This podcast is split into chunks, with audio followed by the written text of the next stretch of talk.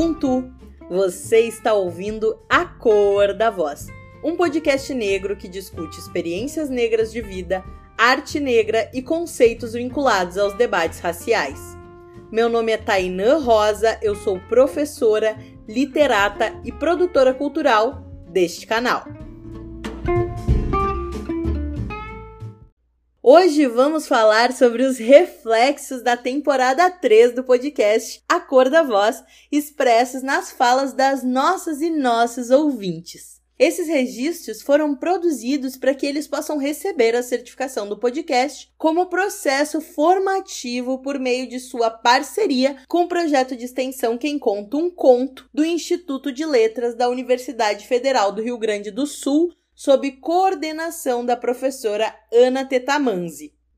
Nessa temporada, tivemos mais de mil reproduções, ultrapassando as expectativas e a escuta de todas as temporadas anteriores.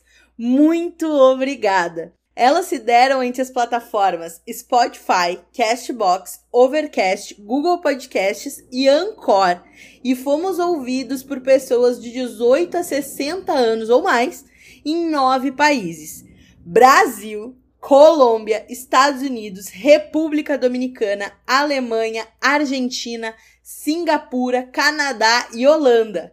Estamos cada dia mais felizes com as nossas produções coletivas e não esqueçam, são vocês que ampliam esse espaço. Por isso, sigam compartilhando os episódios em todas as suas redes sociais e nos sigam em arroba Tainã Produção Cultural. Iniciamos esse episódio com as palavras da ouvinte Gláucia Pio, do estado do Piauí. Antes de realizar a leitura do livro Pequeno Manual Antirracista, de Jamila Ribeiro, eu já observava em minha prática de trabalho o ambiente que me circunda e adjacências. Indo uma vez mais lecionar em uma escola, a convite de um professor branco, me deparei com uma sala de professores majoritariamente de homens e brancos. Eu questionei primeiro na minha cabeça por que aquilo ocorria e depois não me contive e fui perguntar a um desses colegas que lá estavam por que isso ocorria. Ele revelou que mulheres, em sua maioria, não se interessam em ministrar aulas no ensino médio. Por isso, o público de homens se faz presente em massa. E ele revelou que havia sim professores negros, mas não estavam ali no momento. Após ouvir os episódios da temporada 3, me tornei mais crítica ainda e passei a observar as instituições públicas e privadas em que a esfera de convivência é possível. As oportunidades para todos no Brasil ficam só no discurso mesmo. Gláucia, que bom que tu foi atrás e leu a referência que a gente indicou no início da temporada 3 aqui no podcast, o pequeno manual antirracista da Jamila Ribeiro. Nele, assim como em outras leituras referenciadas aqui no canal, os nossos irmãos pesquisadores deixam o alerta. Nós temos que nos mobilizar coletivamente e fazer as coisas acontecerem para o nosso povo. As oportunidades no Brasil, para usar uma expressão tua, podem parecer só discurso mesmo mas isso quando abertas para passar pano, como a gente diz.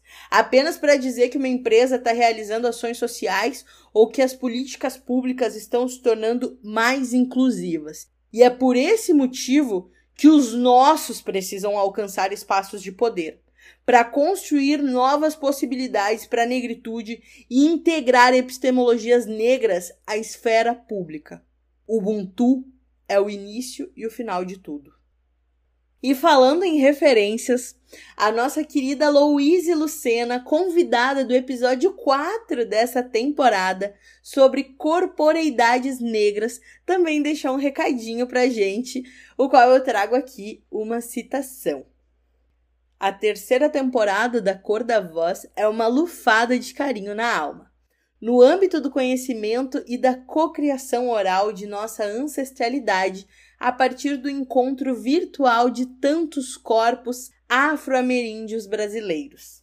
A entrevista com Jefferson Tenório e Pantera sobre as estratégias e artivismo literário, desde a margem com confluência a partir da Bonja, Bom Jesus, favela de Porto Alegre, inspira o engajamento pela e em prol da cultura e da leitura, além da própria e na escrita negra. Em especial, a reflexão sobre o devir humano com o atravessamento das relações étnico-raciais e a condição humana da negritude em nossa sociedade. Obrigada, Louise, pelo afeto. Que esse relato e todos os conhecimentos da temporada possam ser uma inspiração para que novos projetos culturais floresçam. Em tempos pandêmicos, nossas ações podem parecer limitadas por um lado, mas também muito potentes por outro, pois as nossas redes de conhecimento e afeto podem se ampliar ainda mais. No relato de Aline Stavinsky, ouvinte porto-alegrense, lemos. No episódio sobre artes visuais, grafismos da Terra, pude entrar em contato com artistas e referências desconhecidas para mim. A própria expressão afro-pindorâmico foi uma novidade.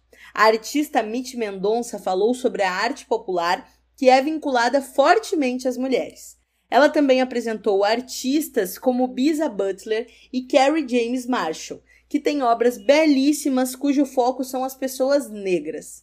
Precisamos conhecer mais e valorizar esses trabalhos e apresentá-los aos nossos alunos e alunas. Eles e elas têm direito à arte não apenas como consumidores, mas como produtores também. Sobre maquiagem em peles negras, ouvimos a Micheline Ramalho, também ouvimos Vladimir Alves, que trabalha com desenhos, tatuagem e marcenaria, e Kazé Angatu, indígena tupinambá, que falou sobre as tatuagens, ou melhor, né, gente, pinturas corporais, que fazem parte da tradição do seu povo, feita com genipapo. Foi interessante ouvir mais sobre como essas tatuagens, que duram cerca de 15 dias, representam a relação com a natureza que se renova. Ao contrário da dicotomia corpo versus alma, os indígenas pensam na relação complementar entre corpo e alma. As tatuagens pintadas por eles também expressam uma relação forte com o sonho. Como Angatu disse, a pintura indígena, isso aí, não é essencialmente artística, mas espiritual. Manto, cocar, colar não foram feitos para serem peças de museu, não que não possam ser, mas fazem parte do cotidiano, da funcionalidade da vida. E a ouvinte Gláucia, gente, corrobora essa reflexão. É interessante saber que não é amadorismo a arte que vem das aldeias indígenas e que tanto desvalorizam. Temos de conhecer e muito e valorizar essa cultura de anos que não se faz presente em massa em nossa cultura e é tão diversa e rica. Nesse sentido, ela quer dizer que não é tão valorizada, né? Seria uma ideia interessante ter esse canal de comunicação de forma permanente. Saber sobre cultura, vivências, apontamentos interessantes que as narrativas dispostas em livros não dão conta de mostrar.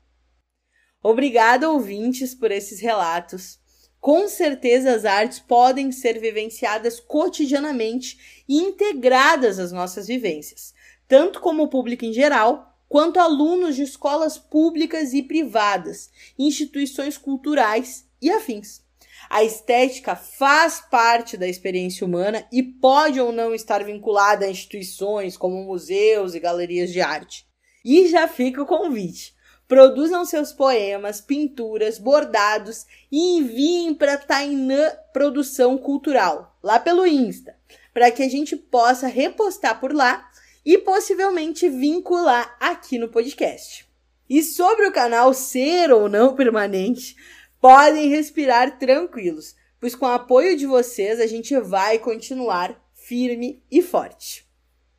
Temos também o relato da ouvinte Alessandra de Oliveira, do estado de São Paulo. Gostaria de já deixar aqui expressa minha alegria em receber o teu material, com imagens e colagens das referências que nós destacamos aqui na temporada. E te cito em trecho.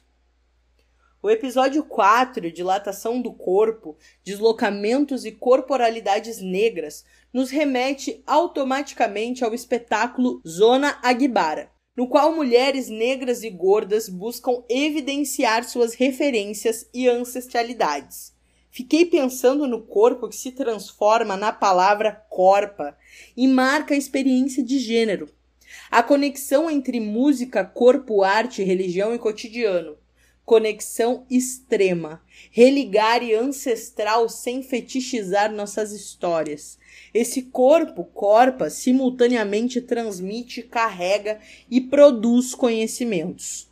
Depois de ouvir o áudio, fiquei pensando na possibilidade da abertura para o despertar para os nossos códigos ancestrais, resgatar códigos e linguagens. Pessoal, sempre é tempo para a sancofa. Quando a gente olha para trás, nós enxergamos a nós mesmos. Pesquisem sobre os nossos códigos e experimentem. A diáspora nos fez esquecer alguns nomes dos nossos conhecimentos, mas o corpo, a corpa, lembra. Permitam que essa memória reverbere.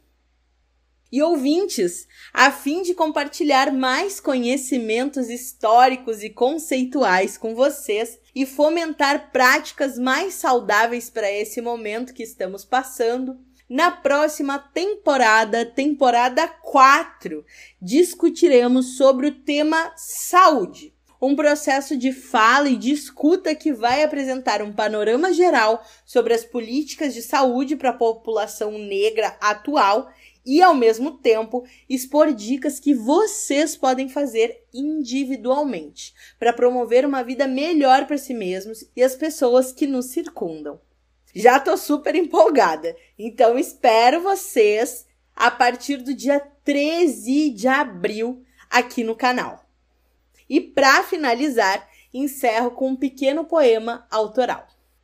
Nós, pulsações movidas à bem-querença, não se permitem endurecer.